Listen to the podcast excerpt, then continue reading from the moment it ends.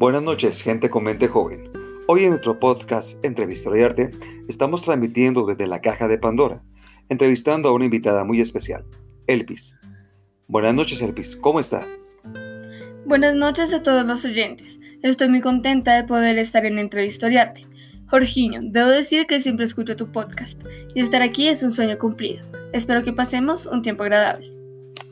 Elpis, quiero que nos haga un breve resumen sobre quién es usted y cuál es su propósito.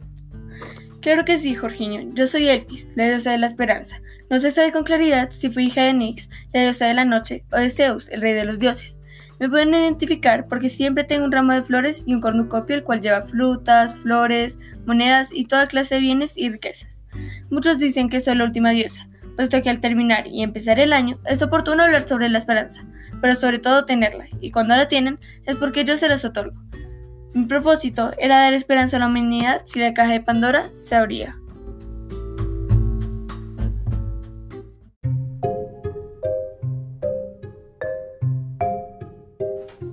Al parecer, usted es una diosa fundamental en la vida del hombre, ya que representa la esperanza. Hablando del hombre, podría contarnos qué piensa la cultura griega sobre la identidad. Pues me alegra decir que la identidad está vinculada con nosotros los dioses, ya que los hombres y mujeres de la cultura griega piensan que la identidad está relacionada con la fe hacia nosotros, y en tener nuestras mismas costumbres, hablar nuestra misma lengua, etc. Bueno, continuando, el hombre griego posee una identidad múltiple, ya sea pertenecer a una patria, a un demo, a una polis, a un etnos, etc. Sin embargo, los hechos de la historia han hecho que los griegos, en situaciones de crisis, desarrollaran un doble plano de identidad, la pertenencia a una común cultura griega y sobre todo la pertenencia de los ciudadanos a la polis. ¿Y qué nos puede decir sobre el origen? ¿Qué piensa usted sobre él? ¿Cuál es el origen de los diferentes dioses y del mundo? Yo pienso que el origen es fundamental, porque es lo que le da vida a un fenómeno, y si no se originan nuevas cosas nos quedaremos estancados. Para resumir, yo pienso que el origen es sumamente importante para la humanidad.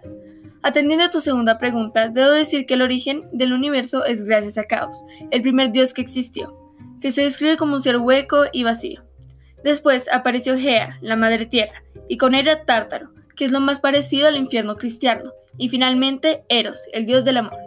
De la tierra, Gea, se origina el cielo, Urano, y también el mar, Ponto. Se une con Urano dando origen a los titanes, pero para que la naturaleza se diera a cabo, Urano derramó una lluvia fértil sobre su madre, dando así todos los seres vivos y la naturaleza. El origen de los dioses a veces puede ser muy violento, pero un dios se origina por una razón y en una circunstancia en específica. Por ejemplo, yo me originé en el tiempo exacto para dar esperanza a la humanidad.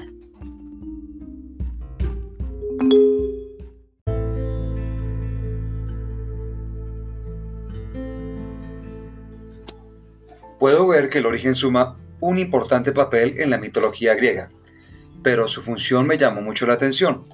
¿Será que podría contarnos más detalladamente su origen? Desde luego. Un día prometió hacer el hombre con barro, y cuando Zeus ve su creación siente envidia. Entonces manda a Hefesto a hacer algo semejante, pero superior. Hefesto hace a la mujer, y las diosas le otorgan toda clase de atributos, belleza, sabiduría, etc. Zeus, al ver el resultado, se sorprende, y le da el nombre de Pandora. Zeus ofrece a Prometeo la chica como esposa, y con ella le entrega una caja. Dentro de esta se encontraban todos los males que podría sufrir la humanidad, pero también me puso a mí adentro, para que yo pudiera otorgar la esperanza si llegaban a abrirla. Pero Prometeo sabía que había algo malo con el regalo, y lo rechazó. Sin embargo, Epímeto, su hermano, decide casarse con la chica y guardar la caja en un lugar donde nadie la pueda abrir. La curiosidad de Pandora hizo que abriera la caja, desatando así todos los males. Yo no puedo otorgar la esperanza a todo el mundo, porque me quedé encerrada en la caja. Para finalizar, Prometeo se desquita y ofrece a Zeus los huesos de una res, en vez de las carnes que le agrada al dios. Por esto, por este engaño, Zeus lo condena a sufrir el doloroso suplicio en la roca del Cáucaso, en donde un buitre llega todos los días a comerle el hígado para que se regenere y al día siguiente se lo vuelva a comer.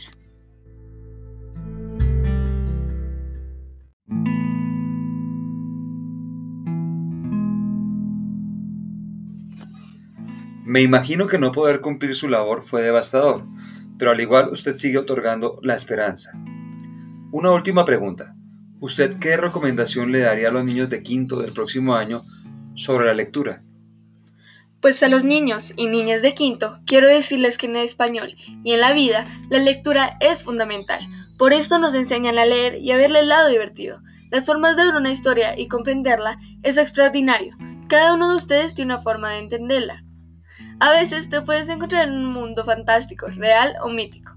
Les recomiendo que sigan leyendo, y en este caso la mitología griega, pues esta les enseñará y les hará ver la perspectiva de los griegos. Sigan leyendo. Muchas gracias Elvis por acompañarnos y compartirnos un poco más sobre usted. Gracias a ti por haberme invitado.